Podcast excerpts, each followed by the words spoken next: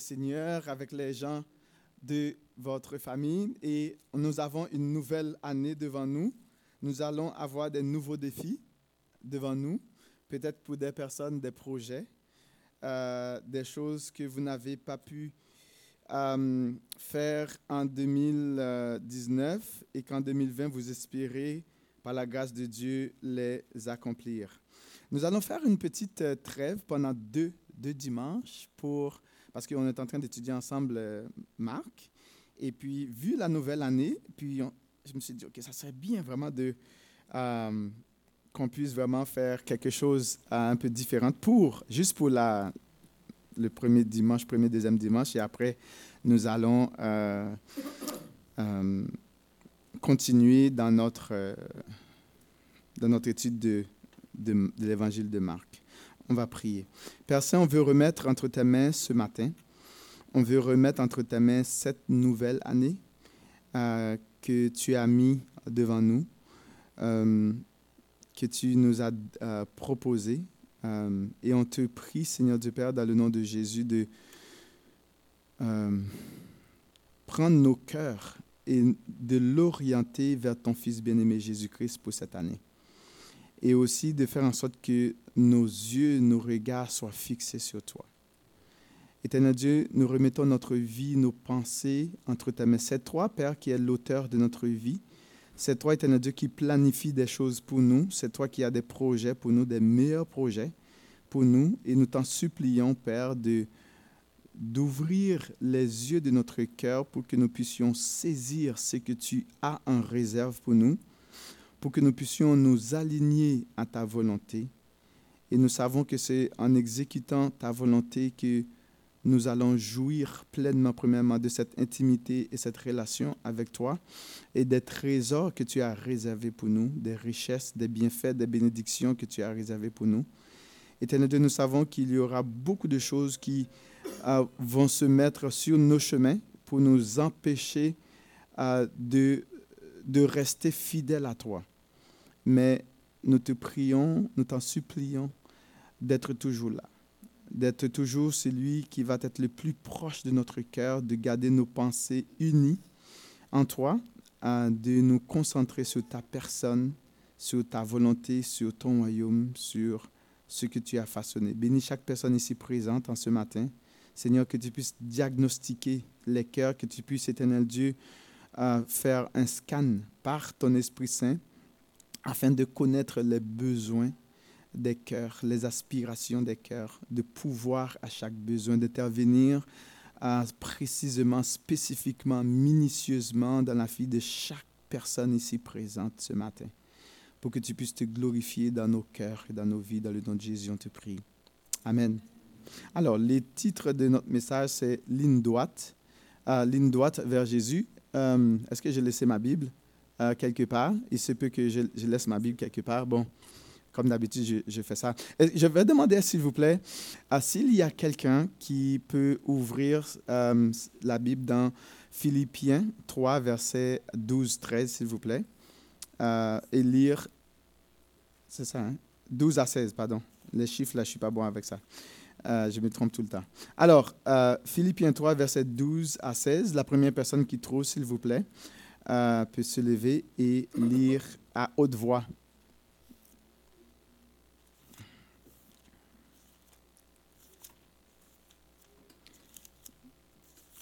Alors que je... Bon.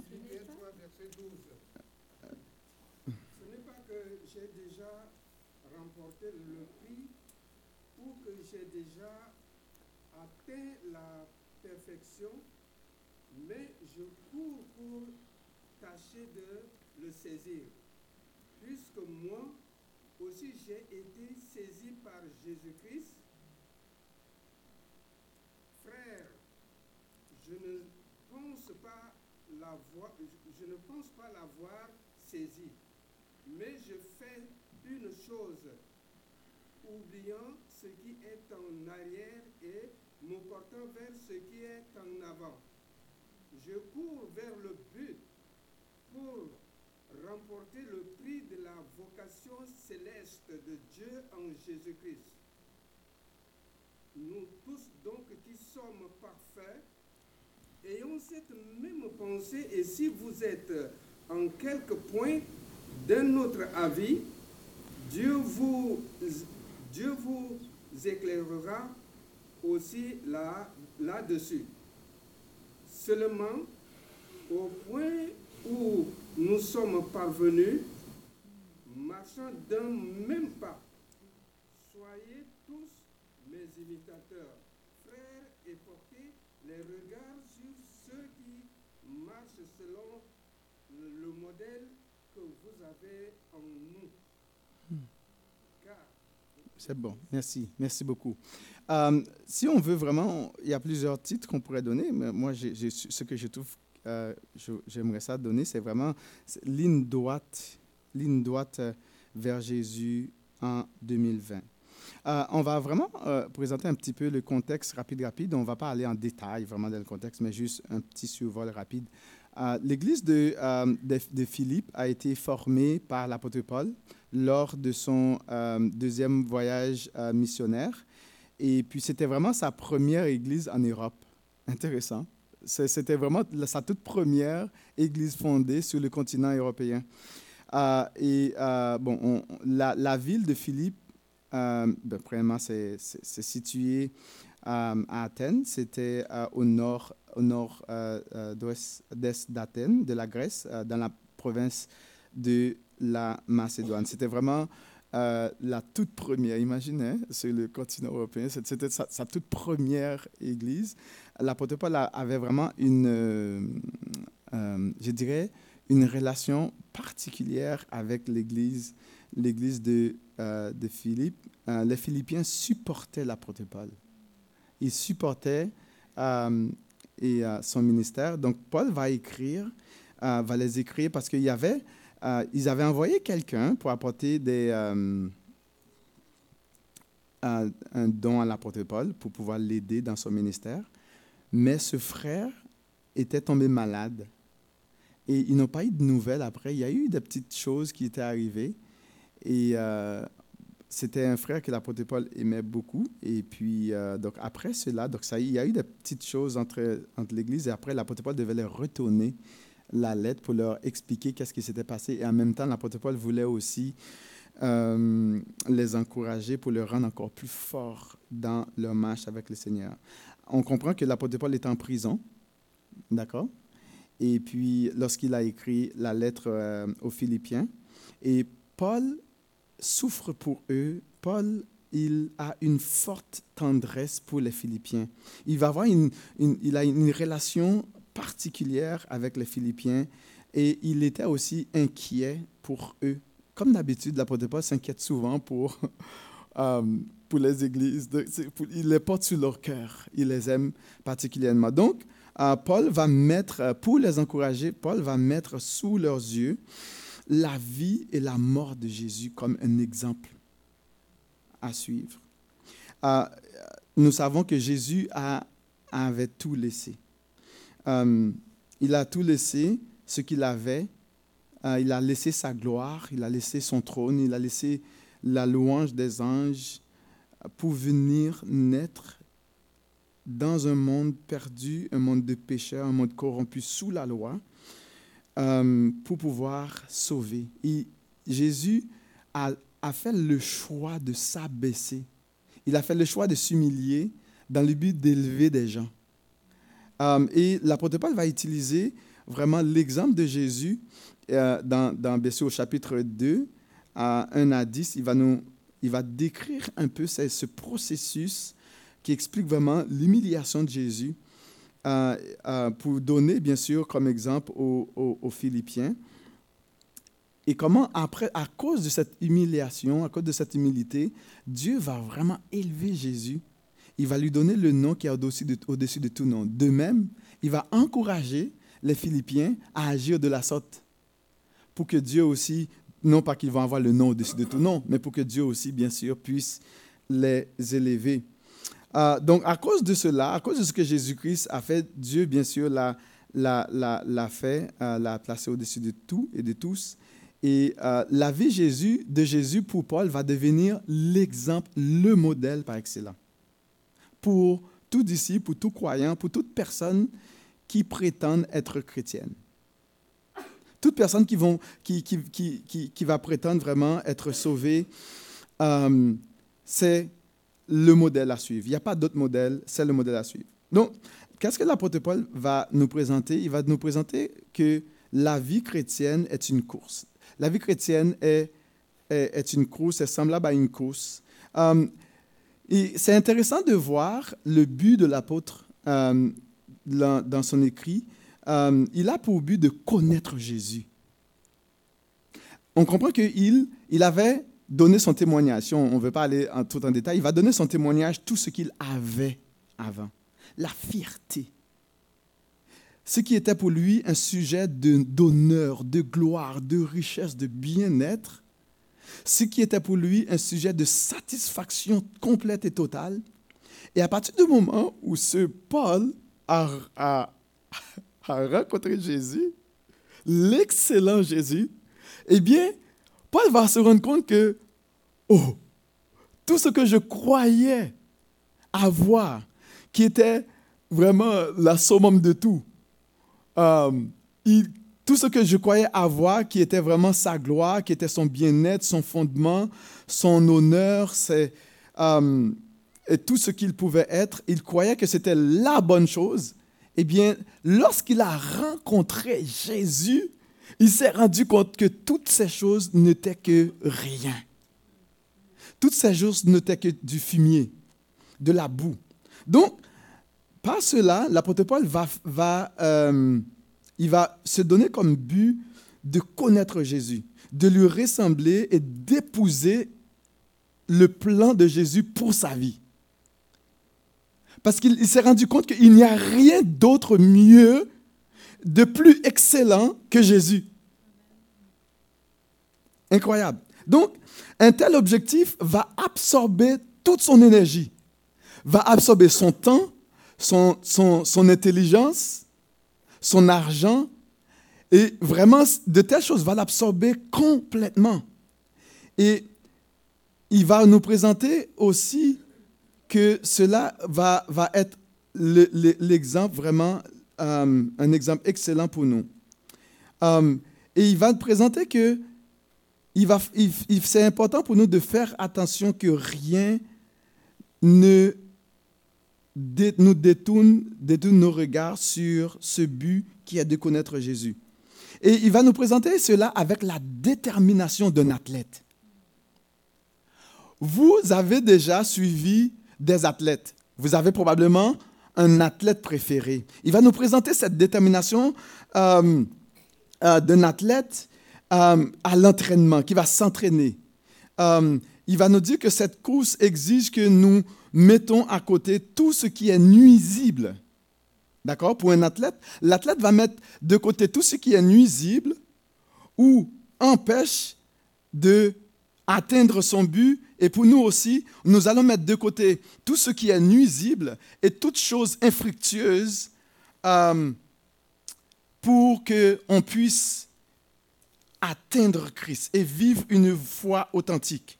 Et la question que nous on peut nous poser, c'est est-ce qu'il y a quelque chose, est-ce qu'il y a quelque chose qui me détourne de cet objectif? Et c'est ça la question qu'on va nous poser, que je vais t'inviter à te poser. Est-ce qu'il y a quelque chose dans ta vie qui, euh, qui va t'empêcher d'atteindre cet objectif? L'apôtre Paul va nous dire que cette course n'est pas encore terminée. D'accord? La course n'est pas encore terminée. Le fait de donner sa vie à Jésus, là, ça ne s'arrête pas là, ça ne fait que commencer. Ce n'est juste, ce n'est que le début de l'aventure. La course n'est pas encore terminée. Il y a, euh, euh, le prix n'est pas encore remporté. Il y a un prix à gagner. Il y a vraiment comme l'athlète qui va courir. L'athlète qui est dans la course, là, son but, ce n'est pas juste être dans la course. Son but, c'est quoi? C'est de remporter le trophée c'est de remporter le prix. Euh, il, dit même, la perfection n'est pas encore atteinte, nous sommes encore dans la course. Regardons le, verset 12 rapidement, qu'est-ce qu'il va nous dire? Il dit au verset 12, pour nous montrer que la vie chrétienne est une course. Première chose que nous allons voir, c'est que la vie chrétienne est une course. Le verset 12, il nous dit, ce n'est pas que j'ai déjà remporté le prix. Et s'il y a quelqu'un qui pouvait vraiment dire que j'ai vraiment euh, j'ai terminé, ce serait l'apôtre Paul. Il suffit de voir trois voyages missionnaires, le nombre de conversions qu'il a eues, le nombre d'églises qu'il a fondées, les, malades ressuscités. Hey, moi, si j'étais à la place de l'apôtre Paul, là, oh, je prendrais la retraite. Je serais à la retraite. Hey, je serais déjà, hey, je savourerais ma victoire. Et je penserais, hmm, imagine telle personne qui était malade. Et on a imposé la main, la personne est ressuscitée, on a accompli telle chose, on a donné de l'argent. Hein? On serait fiers, non? Ah! Mais l'apôtre Paul, pour lui, non, absolument pas du tout. Il dit, ce n'est pas que j'ai déjà remporté le prix ou que j'ai déjà atteint la perfection, mais je cours pour tâcher de le saisir. Hein?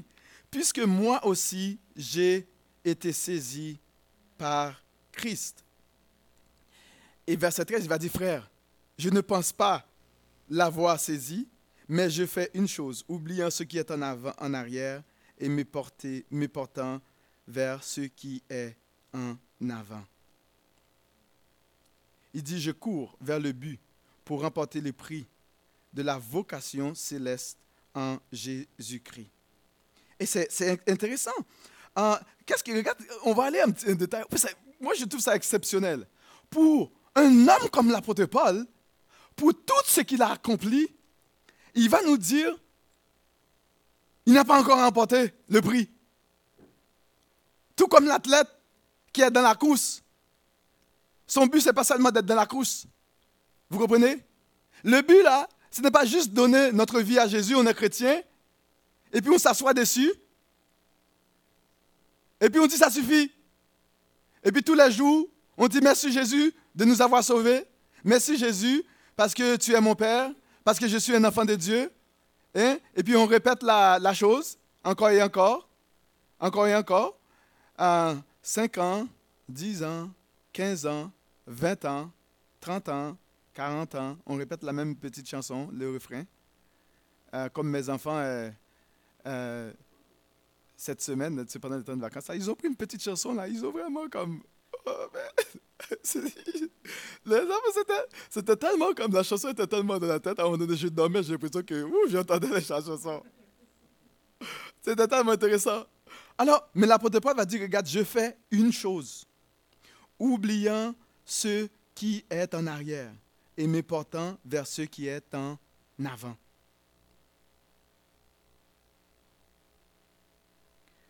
C'est intéressant.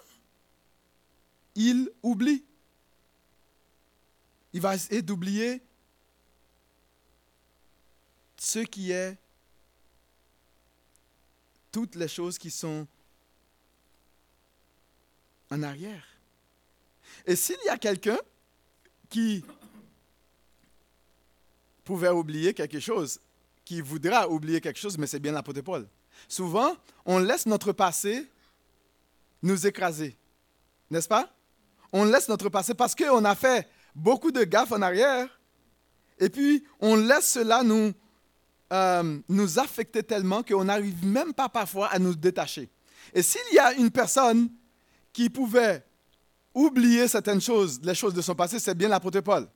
Vous vous rappelez que c'est lui, hein, en acte 7, qui a donné l'approbation, qui tenait bien sûr les vêtements de ceux qui euh, les vêtements d'Étienne, je crois, et puis qui devait lapider Étienne.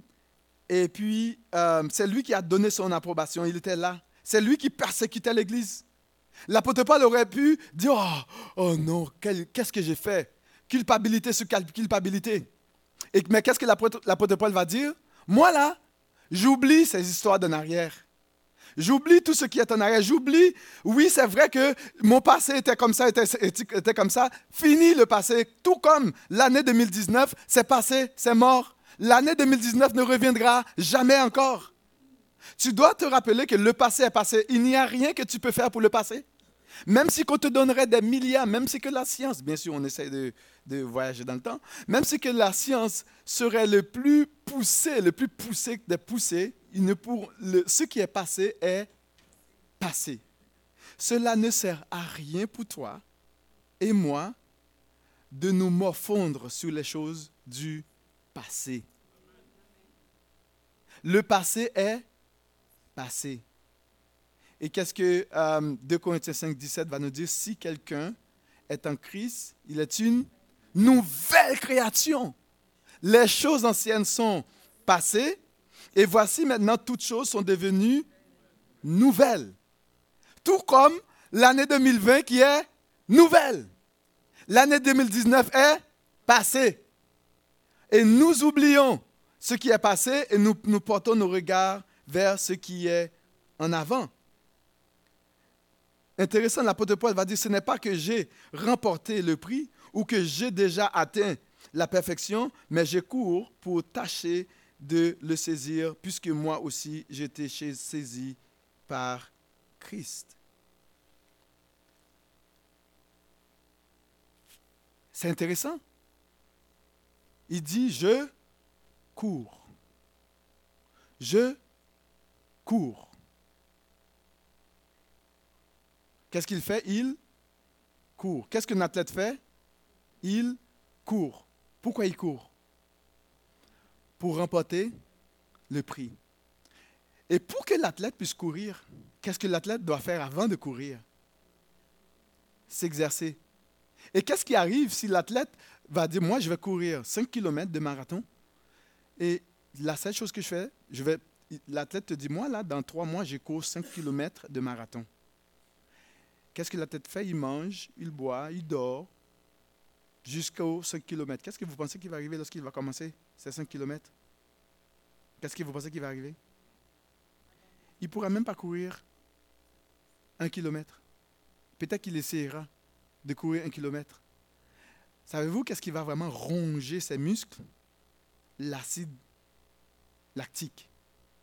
Il va avoir des crampes. Les, ceux qui ont été athlètes sont, mieux placés que moi pour me le dire. Hein? Est-ce qu'il y a des athlètes ici qui ont, qui ont fait du sport quand vous étiez jeune? Bon, il y a Bonheur, il y a Seine. Ceux qui ont, qui ont, qui ont été des athlètes qui euh, peuvent bien me le dire. Il dit, je cours. Pourquoi est-ce qu'il court? Donc, pour pouvoir courir, il faut s'exercer. Il faut se préparer. Il faut travailler les muscles. De même, le chrétien doit travailler les muscles de sa foi. Le chrétien doit mettre sa foi en application. Le chrétien doit servir Jésus. Le chrétien doit pratiquer les œuvres que Dieu lui-même avait préparées d'avance pour lui. Il doit vraiment travailler les muscles de sa foi. Il doit expérimenter Dieu dans sa vie. Il doit vivre Jésus à chaque instant de, sa vie.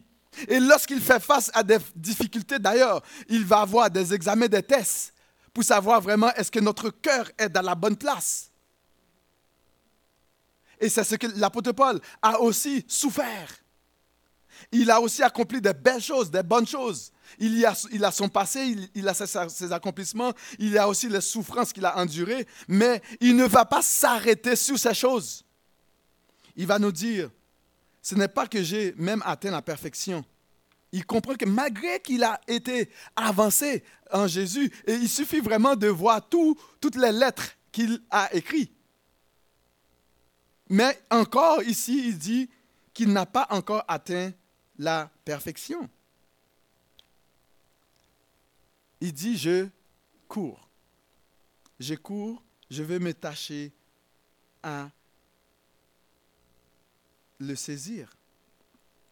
Il dit, je cours, je cours et je cours vers le but pour remporter le prix de la vocation céleste en Dieu, en notre Seigneur Jésus. C'est intéressant de voir comment l'apôtre Paul va nous dire. Et là, il va nous inviter aussi que nous devons avoir le regard tourné vers l'avant et non vers l'arrière avec un seul but en tête qui est de remporter le prix. Souvent, on a l'athlète qui va courir. Qu'est-ce qui va arriver, l'athlète qui va courir? Si l'athlète qui court, son 100 mètres, il a, il a, la tête comme ça en arrière, qu'est-ce que vous pensez qui va arriver? Un, il risque de, de tomber, de s'enfager. Est-ce que vous êtes d'accord? Parce que j'ai jamais vu, même si qu'il jette un petit coup d'œil rapide, là, parce qu'il faut quand même un petit coup d'œil pour savoir hein, où est l'ennemi, parce qu'il faut se rappeler de notre passé, d'où Jésus. La, seule raison pour laquelle tu peux te rappeler de ton passé, savez-vous pourquoi? C'est pour rap- te rappeler où est-ce que Jésus t'a sorti. Là où Jésus t'a pris. Mais à partir de, de ce moment, la seule raison pour laquelle que tu peux te rappeler de ton, ton passé, c'est pour, pour te pour encore puiser, pour donner gloire à Dieu, pour encore te propulser plus loin. Ce n'est pas vraiment de juste rester sur le passé, de dire, oh, c'était comme ça, c'est comme ça, puis c'est ça qui est mon fondement. Non, ton passé n'est pas ton fondement. Et c'est l'avenir qui est ton fondement. C'est ce que Dieu te prépare qui est ton fondement. Et l'apôtre Paul, bien qu'il a été un persécuteur, bien qu'il a été très dur envers les chrétiens, bien qu'il a vraiment donné son approbation pour tuer Étienne, c'était pas ça son passé? Bien qu'il a été juif, euh, hébreu, né d'hébreu, ce n'est pas ça. Le fondement de son passé, et maintenant c'est Christ qui était son passé. Donc il va nous inviter à avoir les regards, les regards tournés vers l'avant et non vers l'arrière, avec un seul but en tête, le verset 14. Il dit, je cours vers le but pour emporter le prix de la vocation céleste en Jésus-Christ. Il dit, je cours, je cours vers le but pour emporter le prix de la vocation céleste en Jésus-Christ. On voit deux choses, la vie chrétienne, premièrement, la vie chrétienne est une course. Et dans cette course, nous devons avoir les regards fixés vers l'avant et non vers l'arrière, avec un seul but en tête qui est Jésus. Et verset 15, c'est à toi de prendre part à cette course et à remporter le prix précieux. L'apôtre Paul, c'était sa vie à lui.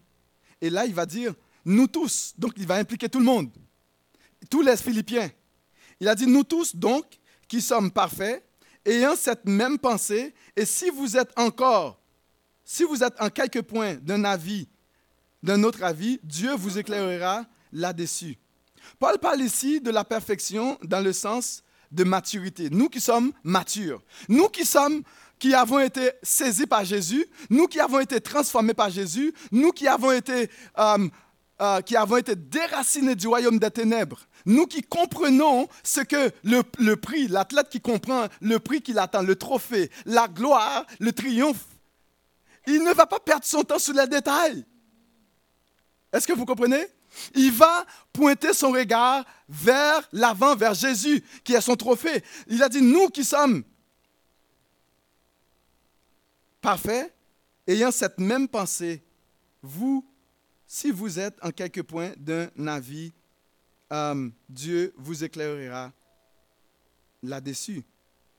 La personne mature devrait persévérer par la puissance du Saint-Esprit. Il ne va pas axer sur ses propres forces parce que c'est impossible de gagner spirituellement cette course par ses propres forces. Les personnes matures sont conscientes du fait que Jésus relèvera et corrigera toute dissonance entre ce qu'ils sont maintenant et ce qu'ils vont devenir plus tard. On ne va pas nous attarder sur nos problèmes actuels. On sait qu'on n'est pas parfait. Est-ce que vous êtes d'accord avec moi? On sait qu'on est tortueux. Le cœur est tortueux. Il y a des pensées bizarres. Il y a des choses que souvent nous avons même honte d'en parler. Pourquoi est-ce que je vais perdre mon temps à me concentrer sur mes choses aussi bizarres d'aujourd'hui? Est-ce que vous êtes d'accord avec moi?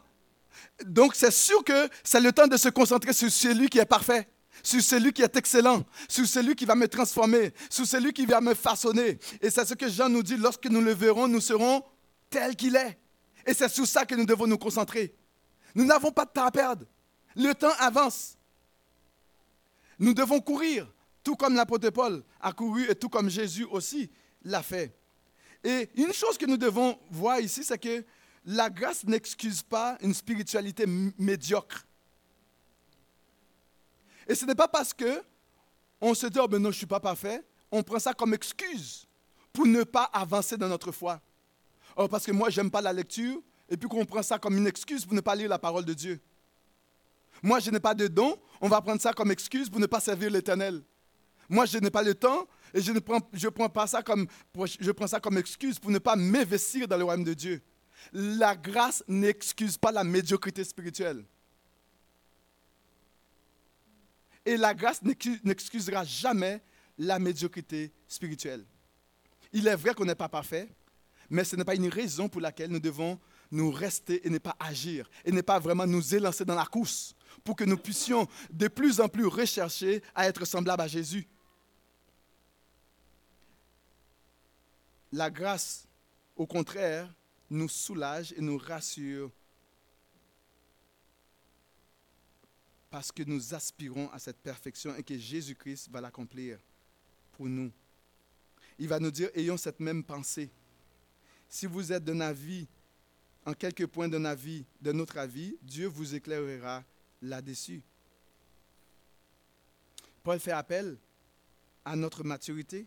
Nous qui sommes parfaits veut dire nous qui sommes adultes ou matures. C'est-à-dire qui, qui sont, capables de comprendre les choses, la situation, et qui sommes capables aussi euh, d'avoir une meilleure compréhension qu'un enfant, qu'une personne immature.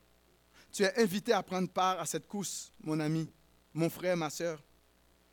Tu es aussi invité à remporter ce prix précieux qui est Jésus, la vocation de notre, euh, le prix de la vocation céleste en Jésus-Christ. Oui, il peut y avoir des avis différents dans le détail. Et il va avoir des avis différents. Il va avoir des opinions différentes. Et dans la course, s'il y, a un athlète qui tombe, c'est pas parce qu'il y a l'athlète qui tombe que les autres athlètes ne vont pas rester en arrière. Hein? Ça serait gentil là, de, nous prendre, de nous prendre là. OK, j'arrête ma course là, je perds mon, médaille. C'est lui qui était en avant qui va traverser la ligne là. Il voit un athlète qui tombe qui trébuche, ou du moins c'est lui qui était un petit peu en arrière, c'est qui est en avant, il voit qu'il il faiblit. Qu'est-ce que vous pensez qu'il va faire? Hein? Il va accélérer.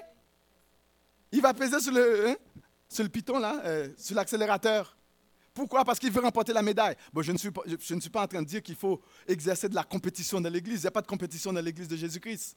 Parce que nous sommes, nous allons courir ensemble. Et plus tard, qu'est-ce que l'apôtre Paul va nous dire? Nous devons tous marcher d'un même pas. Mais c'est l'idée que en- en- ensemble, nous sommes tous comme un athlète, comme un seul peuple, comme un seul corps. C'est toute l'Église qui va aller avant, en avant. Et si une personne gagne, c'est toute l'Église qui gagne. Est-ce que vous comprenez? Donc, il va dire, il va dire que euh, si on a, il y a des avis, quelques avis différents, et ce que je trouve intéressant dans ça, il ne va pas dire d'arrêter s'il y a des avis différents. Il ne va pas dire que prends ton temps, va régler la vie différente de ton frère. Dieu va l'éclairer. Mais toi, cours, marche, vis ta foi. N'arrête pas. Si quelqu'un va dire que moi, là, je ne suis pas d'accord avec cette histoire, oh oui, on va arrêter l'église. Non, non, non, non. Cours. Continue. Dieu va l'éclairer. Et ce n'est pas ton problème. Ton problème, c'est avoir les yeux sur Jésus, les yeux sur la perfection. C'est lui qui est l'excellent et c'est sur lui que nous devons garder en 2020.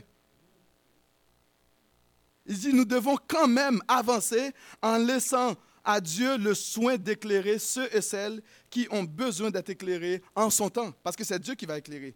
Ce n'est pas parce qu'une personne a un avis différent que, un avis différent que nous devons arrêter de courir. Rappelez-vous ce qu'il a, a- la question qu'il a posée aux Galatiens. Il a dit, mais vous couriez bien, qui vous a arrêté? Mais vous couriez si bien. On a étudié Galates ensemble. Je ne vais pas rentrer dans les détails. Donc, trois choses. La vie chrétienne est une course. Et dans cette course, nous devons avoir les regards fixés vers l'avant et non vers l'arrière, avec un seul but en tête. Et nous sommes invités à prendre part à cette course. Et là, nous sommes invités à marcher d'un même pas en Jésus-Christ. Ce n'est pas une compétition les uns contre les autres. Est-ce que vous comprenez? C'est toute l'Église qui doit marcher de même pas, même si y a des opinions différentes. Nous, avons- nous allons prendre le temps, bien sûr, d'entendre les opinions différentes, d'essayer de comprendre les opinions différentes. Mais les avis différents, parce qu'il peut y avoir des avis différents, des personnes qui comprennent un verset différent qu'un autre. Bon, telle personne le comprend de cette manière, l'autre comprend d'une autre manière. OK, il n'y a pas de problème là-dedans. Mais ce n'est pas une raison pour arrêter d'avancer. Est-ce qu'on comprend? Est-ce que vous saisissez ça? Et l'apôtre Paul nous dit que Dieu va l'éclairer. Vous comprenez, la maturité consiste à agir en fonction de l'enseignement déjà reçu. Et vraiment, notre point euh, notre point, c'est vraiment de nous, nous, euh, nous fonder sur la vérité de la parole de Dieu. Verset 16 dit, seulement au point où nous sommes rendus, nous sommes parvenus, marchons d'un même pas. Et c'est intéressant. Au point où nous sommes rendus, ça veut dire quoi? On a fait du chemin ensemble. Et là, l'apôtre Paul va, leur inviter à, à une prise de conscience. OK, nous avons fait du chemin ensemble. Où sommes-nous aujourd'hui? Disons que l'Église de Montbellevue, nous avons fait du chemin, n'est-ce pas? En 2019. Maintenant, on est en 2020. Là, je pourrais dire, mais faisons le point. Faisons le point. L'idée, c'est qu'au point où nous sommes rendus, maintenant, c'est le temps de nous aligner pour marcher de même pas. Vers qui? Vers Jésus. Qui est quoi pour nous? Notre trophée. C'est notre prix. Avec les avis différents, oui. Avec les avis différents. Avec les opinions différentes, oui. Mais au point où nous sommes rendus, c'est le temps de marcher de même pas. Il s'agit ici de mettre en pratique ce que nous avons déjà reçu sans nous laisser distraire de cette nécessité par une incessante quête de la vérité fondée sur la parole de Dieu. Notre frère Bertoni nous avait présenté il y a quelques semaines que la foi, que la parole de Dieu est la base de la foi. C'est-à-dire que ce que nous avons la, base sur laquelle nous devons nous, nous maintenir pour continuer, c'est la vérité de la parole de Dieu. Paul avait fait du, chemin avec les Philippiens. Il avait couru ensemble avec, couru ensemble avec eux, servi, souffert à cause de leur foi en Jésus-Christ. Maintenant, c'est le temps pour une prise de conscience. Seulement au point où nous sommes rendus, nous ne sommes pas venus, marchons d'un même pas.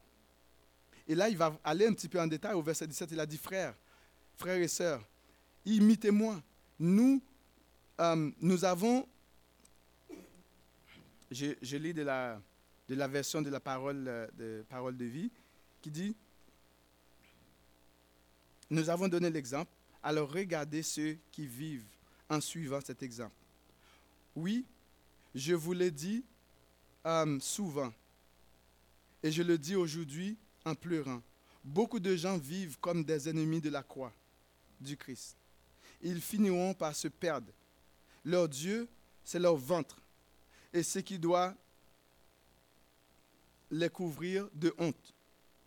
Ils s'en vantent d'eux. Ils s'en vantent eux. Ils pensent seulement aux choses de la terre. Il dit, notre patrie à nous est dans les cieux. Et c'est lui que nous attendons comme sauveur. Le Seigneur Jésus viendra des cieux alors il, change, il changera notre faiblesse, notre faible corps, pour le rendre semblable à son corps glorieux. En effet, il est assez puissant pour tout mettre sous son pouvoir. C'est une application. Il va leur dire vraiment, notre patrie, patrie là, c'est en haut. Il va dire qu'il y a des personnes qui vivent en ennemi de la croix. La question, qu'on va nous poser, on va dire, mais non, je ne suis pas un ennemi de la croix. Mais à toutes les fois que tu te poses à l'avancement du royaume de Dieu, tu es un ennemi de la croix. Quelle que soit la raison que tu pourrais te donner dans ta vie, à toutes les fois que quelqu'un s'oppose à ce que la mission de Dieu soit accomplie, cette personne vit un ennemi de la croix. Il y a des personnes qui vont se concentrer seulement sur leurs affaires, moi avant, après Dieu mes affaires avant, après les affaires de Dieu. Nous avons l'exemple. C'est qui? Nous avons, Jésus qui s'est donné tout. Et nous avons l'exemple de l'apôtre Paul. L'apôtre Paul a personnifié cet exemple en donnant sa vie. Et là maintenant, il va demander aussi aux Philippiens de le faire. Et il va vraiment spécifier la petite chose, de faire attention pour ne pas être un ennemi de la croix. L'idée ici, c'est que la liberté en Jésus n'est pas synonyme d'égoïste. Dieu ne nous, a pas sauvés pour que nous soyons des égoïstes, pour que nous nous plions sur nos propres affaires nous-mêmes et oublions les autres. Euh, plutôt, euh, c'est l'idée que ça nous pousse au contraire à saisir toutes les occasions de servir et de devenir la meilleure personne qui est possible, le meilleur disciple qui est possible, le meilleur chrétien qui est possible. Les égoïstes sont des ennemis de la croix de Jésus. Jésus s'est donné. Il va dire marchons de même pas, en ayant cet esprit en tête. La vie chrétienne est, une- semblable à une course. Dans cette course, nous devons avoir les regards fixés vers l'avant et non vers l'arrière. Et nous devons prendre part à cette course. Et si euh, tu as un avis d'autre, un autre avis différent, cherche à être éclairé dans le Seigneur et marchons de même pas. Ne reste pas sur ton avis et de dire que c'est mon avis qui doit se faire. Non, cherche à être éclairé et laisser l'œuvre de Dieu progresser pareil. Et nous croyons que pour l'église de Mont-Bellevue, c'est que euh, nous croyons que Dieu a confié une mission à cette église. Cette mission consiste à poursuivre sa gloire. Cette mission, c'est l'affaire de toute l'église. Il y aura des avis différents en 2020 encore. Mais nous devons marcher de même pas vers Jésus tout en cherchant à être éclairés dans le Seigneur, dans les avis. Quand il y aura une opinion différente, quand il y aura un, avis différent, ce n'est pas une raison d'arrêter. On peut par contre, on peut nous arrêter pour comprendre cet avis et l'éclairer à la lumière de la parole de Dieu. Mais ce n'est pas une raison pour bloquer l'avancement de l'œuvre de Dieu. Et pourquoi? Parce que nous avons un prix à remporter. Tu as un prix à remporter. Est-ce que vous êtes d'accord avec ça? Nous avons un prix à remporter. Toi aussi, tu as un, prix à remporter. Et c'est soit que tu remportes le prix, ou bien tu es couvert de honte. C'est l'un ou l'autre. Et soit que l'É- l'Église du Mont-Bellevue remporte son prix, et soit que l'Église du Mont-Bellevue soit couverte de honte. Pour ceux et celles qui ne sont pas dans cette course, on, on t'invite à prendre part à cette course en 2020. On t'invite à prendre part à cette course. Dieu t'a donné un don. Comment vas-tu euh, l'utiliser pour l'avancement? Dieu t'a donné à cœur les âmes perdues. Comment est-ce que tu vas vraiment concrétiser cela?